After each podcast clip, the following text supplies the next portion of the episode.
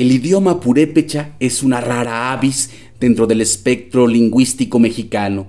Todos los idiomas de nuestro país se agrupan, a decir de expertos, en once familias lingüísticas. Lo interesante del purépecha es que es una familia en sí misma, es lengua madre y lengua hija, ya que no tiene parentesco con ninguna otra lengua mexicana. Rubí Huerta es una poeta joven que pertenece a este pueblo que tiene a sus hombres y a sus mujeres dentro del estado de Michoacán. Acá parte de sus versos.